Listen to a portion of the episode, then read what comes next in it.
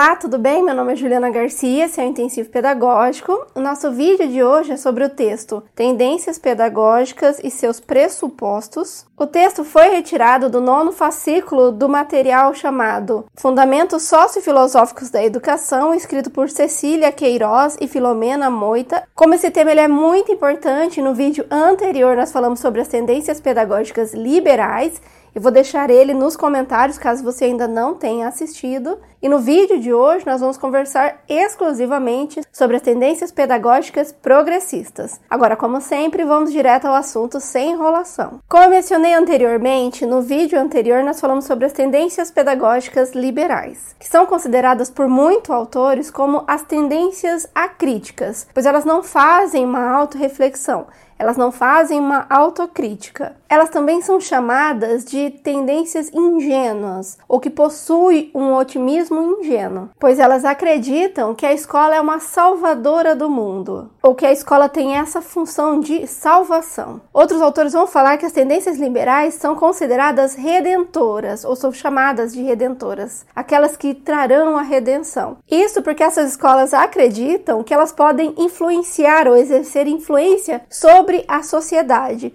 ou seja, que a educação pode mudar a sociedade. No entanto, essas visões não são muito realistas, nem muito autocríticas. É por isso que a partir de agora a gente começa a falar sobre as tendências que vão questionar essa ingenuidade ou essa falta de reflexão, que são justamente as tendências pedagógicas progressistas. A primeira informação que as autoras vão trazer sobre essas tendências é sobre o ano, o período em que elas ocorrem, e a data informada é a partir de 1968. Também é importante nós sabermos que essa reflexão, essa crítica, essa autocrítica, elas surgem a partir de três estudos ou três teorias. As três teorias ou os três pensamentos que surgem são esses: o de Bandier e Passeron, com a teoria do sistema enquanto violência simbólica, Aqui ele vai mostrar que a escola faz parte do aparelho ideológico do Estado, ela segue as informações conforme são definidos para o Estado. A segunda teoria, ela vem em 1968 com a teoria da escola enquanto aparelho ideológico do Estado.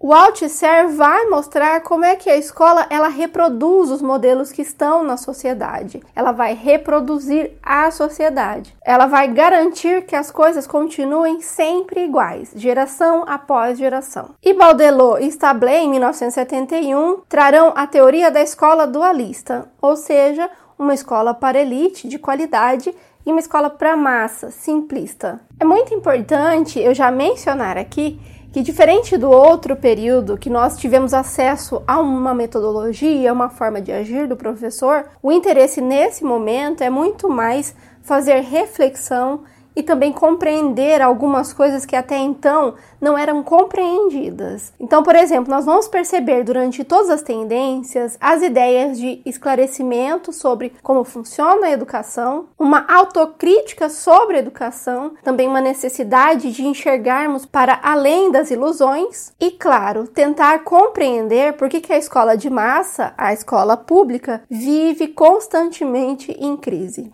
Aliás, você já deve ter ouvido essa frase do Darcy Ribeiro: a crise da educação não é uma crise, é um projeto. Por isso é muito importante a gente ter em mente que nesse vídeo nós não vamos falar sobre materiais, recursos de ensino, instrumentos, porque isso não era o objetivo, não era o foco. O foco mesmo era a reflexão. Também é importante nós termos em mente que essa discussão não é partidarista, ou seja, ela não é o que o dicionário chama de faccionismo político ou defesa cega de políticos. A discussão aqui ela é sim política, uma vez que esses autores vão estudar as políticas de educação. Então o foco aqui quando eu falo em política, são as políticas educacionais. E é por isso mesmo que as autoras vão dizer que todas as pedagogias progressistas são classificadas como crítico-reprodutivistas, aquelas que criticam a reprodução da sociedade. Mas nenhuma delas apresenta uma proposta pedagógica explícita. Buscam apenas explicar as razões do fracasso escolar e da marginalização da classe trabalhadora, defender a necessidade de superação tanto da ilusão da escola como redentora, salvadora de almas, como da impotência e o imobilismo da escola reprodutora. Feita essa introdução, vamos começar agora a conversar sobre a primeira tendência pedagógica progressista, a chamada tendência progressista libertadora.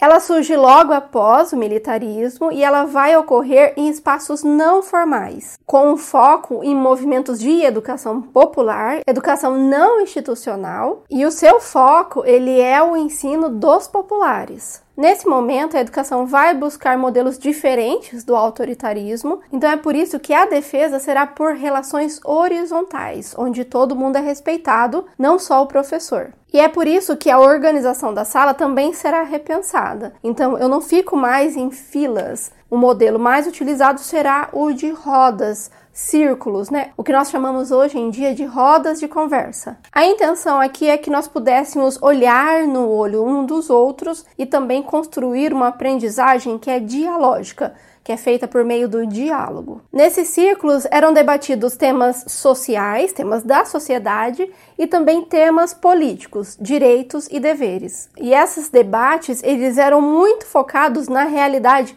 daquele grupo. Os objetivos dessas discussões ou desses diálogos era problematizar, refletir, conscientizar as pessoas sobre vários aspectos da vida da comunidade. Também era um espaço para falar sobre as opressões ou sobre as pressões do mundo, assim como falar em sonhos e também objetivos de liberdade. Daí vem o nome pedagogia libertadora. A função do professor aqui era um coordenador da aprendizagem, então ele atuava junto com os alunos na busca de atividades, na organização do ensino ensino e tudo mais. Mas como eu mencionei anteriormente, não havia uma proposta de ensino, uma apostila ou qualquer material pronto. Os seguidores da tendência progressista libertadora não tiveram a preocupação de consolidar uma proposta pedagógica explícita, havia a opção didática já aplicada nos chamados círculos de cultura. É por isso que nesse momento a escola passa a ser crítica, ela ajuda as pessoas a refletir sobre a sua realidade e também fazer escolhas por si mesmo. E as metodologias utilizadas passam a ser as metodologias ativas. Um dos termos mais conhecidos desse período são os temas geradores, que na prática são temas de interesse do aluno ou assuntos que fazem parte da realidade dos alunos, que são o foco ou o ponto inicial para toda aprendizagem. Um exemplo do uso prático dos temas geradores é ensinar adultos a ler a partir da lista de compras, por exemplo. Eu também posso ensinar adultos a ler a partir do nome das ferramentas com quais eles trabalham, e no caso de crianças, eu posso ensinar ela a escrever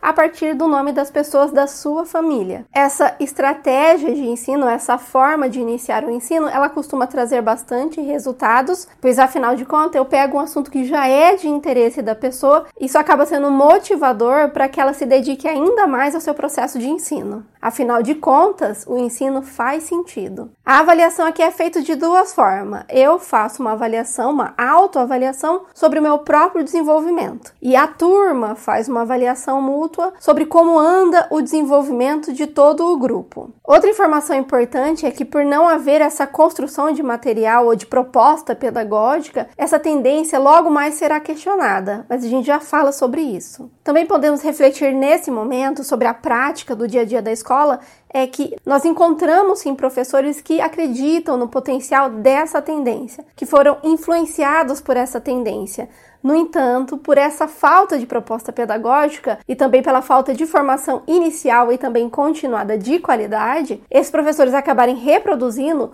um modelo ou metodologias anteriores a essa tendência, ou seja, as metodologias que eram utilizadas no ensino tradicional e também tecnicista, e é por isso que muitas vezes na escola a teoria e a prática não caminham juntos. Mas, Juliana, você está me dizendo que as pessoas odeiam tanto o Paulo Freire, que é o principal representante dessa tendência, porque ele ensinava por meio do diálogo, porque ele fazia rodas ou porque ele usava temas geradores? Isso não faz muito sentido. Na verdade, não é por isso. Aliás, muitas pessoas não têm essas informações, não sabem que essa é a contribuição mais defendida dentro do ambiente escolar. Na verdade, a maioria das pessoas que vão cancelar o Paulo Freire ou a maioria do hate do Paulo Freire, está relacionado às suas ideias sobre a sociedade. Esse autor e outros autores não acreditavam em um final feliz no capitalismo. Eles sonhavam com mudanças radicais, mudanças completas na sociedade para um modelo mais justo. Mas agora vamos para a segunda tendência, a tendência progressista libertária. Essa segunda tendência, ela surge em 1980 e o objetivo dela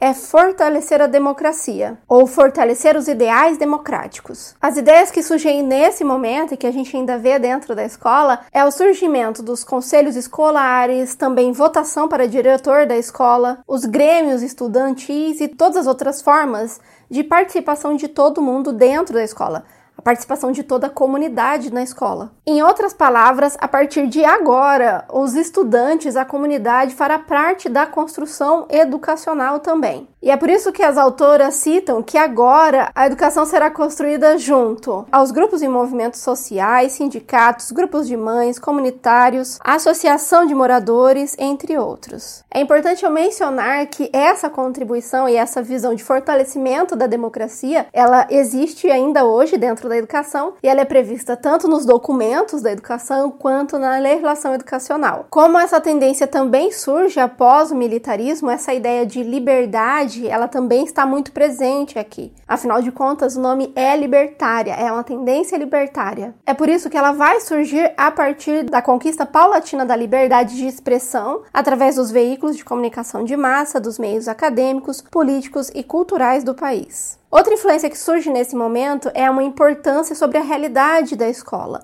o que ocorre com essa comunidade e também o respeito das características dessas pessoas, desse local, dessa região. Ou como citam as autoras, cresce o interesse por escolas verdadeiramente democráticas e inclusivas, e solidifica-se o projeto de escola que corresponda aos anseios da classe trabalhadora, respeitando as diferenças e os interesses locais e regionais, objetivando uma educação de qualidade e garantida a todos os cidadãos ou seja, a defesa de uma escola para todos. No Brasil, os libertários, os que seguem a tendência libertária, diferente dos libertadores, os que seguiam a pedagogia libertadora, eles vão trazer sim a proposta pedagógica, a organização do ensino. E para isso eles vão utilizar os conhecimentos de Freinet. Por isso é muito comum que as escolas que sofreram influência desse pensamento libertário utilizem metodologias de projetos, instrumentos de Freinet como aula passeio e também murais, e também um grande foco sobre uma educação cooperativa. Ninguém avança sozinho em sua aprendizagem, a cooperação é fundamental. Aliás, nós já temos um vídeo aqui que fala sobre metodologia de projetos e também pedagogia de Freinet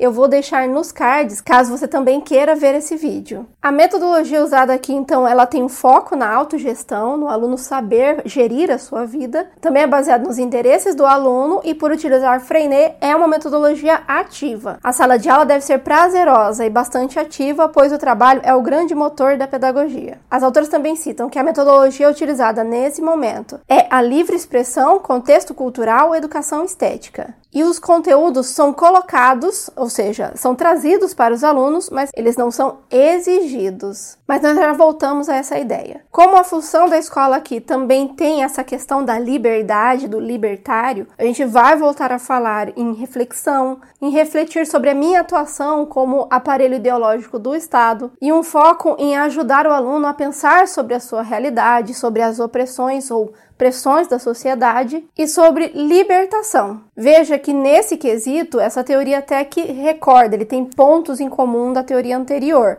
da tendência anterior. No entanto, aqui há algumas particularidades que nós vamos conversar a partir de agora. A primeira delas é que o professor ele não é mais um coordenador e nem mesmo a autoridade dentro da sala de aula. Os nomes que serão dados aqui para o professor é de monitor e também conselheiro dos alunos. Um conselheiro que, aliás, deve ter a sensibilidade de estar sempre revendo a sua prática, atualizando a sua prática. A gestão da sala de aula também é diferente. O coordenador, o professor, ele está sempre junto com os alunos no período anterior, na tendência anterior. Aqui há uma liberdade maior, há uma autogestão dos alunos. Fazendo um paralelo com a administração, a gestão da sala de aula aqui seria aquela laissez-faire, onde há um controle mínimo sobre o que está acontecendo a uma liberdade quase que total das pessoas do grupo. E talvez seja essa uma das maiores críticas que essa tendência vai receber. Afinal de contas, é importante que o professor seja visto como autoridade. E quando eu falo em autoridade, lembre sempre-se que é uma pessoa que merece o respeito, uma pessoa que é respeitada e não uma pessoa autoritária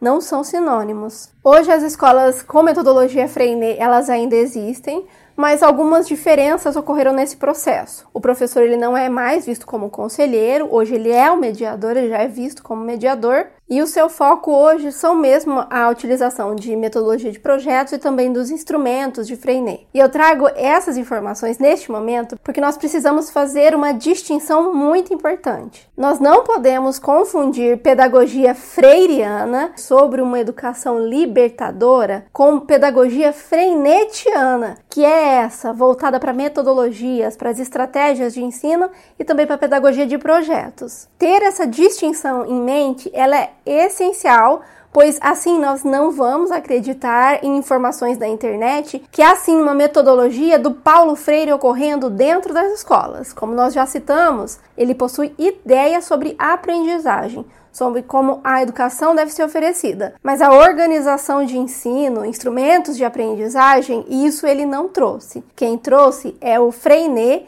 que inclusive participa de outro movimento totalmente diferente. Agora vamos então para a terceira tendência pedagógica progressista, a tendência progressista crítico-social dos conteúdos ou histórico-crítico. Lembra-se que eu falei em um momento que a pedagogia libertadora em algum momento seria questionada? Pois bem, chegou a hora, é aqui. A pedagogia histórico-crítica, como é mais conhecida hoje, ela vai fazer esse questionamento. Afinal de contas, o autor aqui acredita que a pedagogia libertadora não dá o verdadeiro e merecido valor ao aprendizado chamado de saber científico, historicamente acumulado e que constituiu nossa identidade e acervo cultural. A ideia aqui é a seguinte: o tecnicismo ele reduziu, resumiu simplificou tanto que a massa, a escola pública, acabou perdendo a qualidade de ensino ou ficou muito superficial. Ou seja, foi proporcionado naquele momento uma educação fast food, rápida, e barata. A pedagogia libertadora, ela vem para tirar véus de ilusão e, e também para mostrar para a escola por que, que ela vem reproduzindo ou por que, a educação da massa não tem qualidade. No entanto, só tirar os véus ou tirar a ilusão das pessoas, ela não é suficiente. O mundo atual, ele exige ser humanos que saibam lidar com conhecimento complexo e também que tenham conhecimentos científicos diversos, para que ele possa atuar sobre a realidade, para que ele possa resolver os problemas do mundo ou da vida. Então, se eu quero ajudar essa pessoa que faz parte da massa, esse popular, a ter chance de realizar essa interpretação do mundo ou de atuar sobre a complexidade, eu não posso ficar só na reflexão. Eu tenho que dar os instrumentos para essa pessoa. E esses instrumentos é um ensino de qualidade. Eu preciso ajudar as pessoas a poder competir no mundo capitalista, que é um mundo de batalha, com instrumentos iguais ou com instrumentos menos desiguais. É por isso que as autoras vão falar que é preciso que a escola atue através do trabalho com conhecimentos sistematizados, a inserção nas escolas com qualidade das classes populares, garantindo as condições para uma efetiva participação nas lutas sociais. É por isso que os autores dessa concepção, ou que foram influenciados por essa tendência, defendem o domínio do conteúdo científico, a prática de métodos de estudo, a construção de habilidades e raciocínio científico como modo modo de formar a consciência crítica para fazer frente à realidade social injusta e desigual. No dia a dia, o professor que é influenciado ou que utiliza essa prática, ele não vai fazer distinção ou ele vai se esforçar para trazer um conteúdo de qualidade para seus alunos da escola pública e particular, sem fazer uma diferenciação, e a escola que realmente utiliza esses ideais, ele vai se organizar de forma que a educação ocorra com muita qualidade. Hoje em dia, essas escolas, elas são consideradas ou são chamadas de escolas inovadoras. Sobre a metodologia, ele também fará um contraponto. Então não adianta só reproduzir e passar as informações sobre a sociedade de forma desconectada e também não é suficiente refletirmos sobre os assuntos sem um embasamento teórico, sem um estudo aprofundado dos conhecimentos científicos. É por isso que a metodologia vai falar em um ponto de partida e final que ocorrem a partir da realidade do aluno ou a reflexão sobre a prática social a partir dos conhecimentos científicos. Ou seja, um conhecimento que ele é embasado teoricamente. Sobre esse assunto também há um vídeo aqui no canal onde você pode aprofundar essas ideias que é o conteúdo do Dobor. Também vou deixar aqui nos cards. A escola aqui deixa de se ver fora da sociedade como a salvadora, a redentora e passa a se ver dentro da sociedade, com as mesmas problemáticas da sociedade. E o aluno também faz parte dessa mesma sociedade e é por isso que ele é considerado um ser social e ativo. E lembre-se, por ser um ser social que vai ter que enfrentar problemas existentes na sociedade, é que esse aluno deve ter acesso ao domínio dos conhecimentos, das habilidades e das capacidades para interpretar suas experiências de vidas e defender seus interesses de classe. O professor aqui é visto como autoridade, ele direciona o processo de ensino e ele também é o mediador entre o aluno e o conhecimento. A metodologia usada, ela é com foco no cultural e social. Aliás, os conteúdos são culturais, universais, sempre revalidados frente à realidade social, ou seja, eles levam em consideração aquele local, o contexto onde os alunos estão inseridos. E a avaliação aqui, a avaliação importante, ela é a avaliação interna e não a que vem pronta de fora, feita por especialistas ou pessoas à parte da educação, como ocorreu, por exemplo, no tecnicismo. Isso porque esses materiais prontos, padronizados, criados por pessoas externas, não ajudam na construção do conhecimento. Outra informação importante sobre essa tendência é que ela é a mais atual, ela é a que consta nos documentos do MEC, na legislação educacional e é utilizado por muitos estados e prefeituras